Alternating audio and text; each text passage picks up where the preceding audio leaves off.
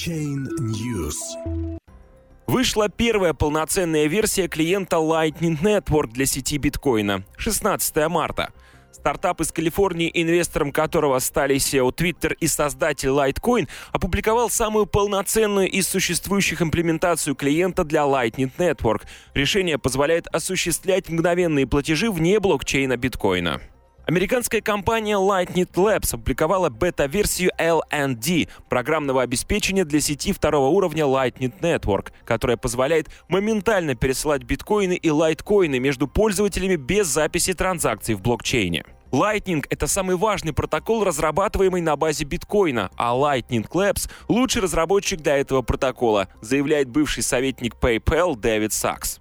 Сакс является одним из инвесторов калифорнийской компании. Кроме него в стартап вложились исполнительный директор Twitter Джек Дорси, руководитель Square Capital Жаклин Резес и основатель Litecoin Чарли Ли. Всего Lightning Labs привлекла 2,5 миллиона долларов у десятка инвесторов.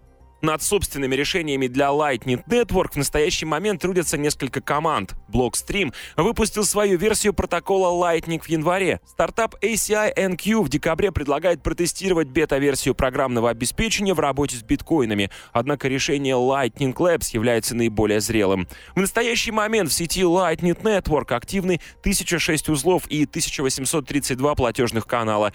Инвесторы калифорнийской компании и ее команда рассчитывают на то, что после публикации бета-версии LND количество действующих узлов сети значительно увеличится.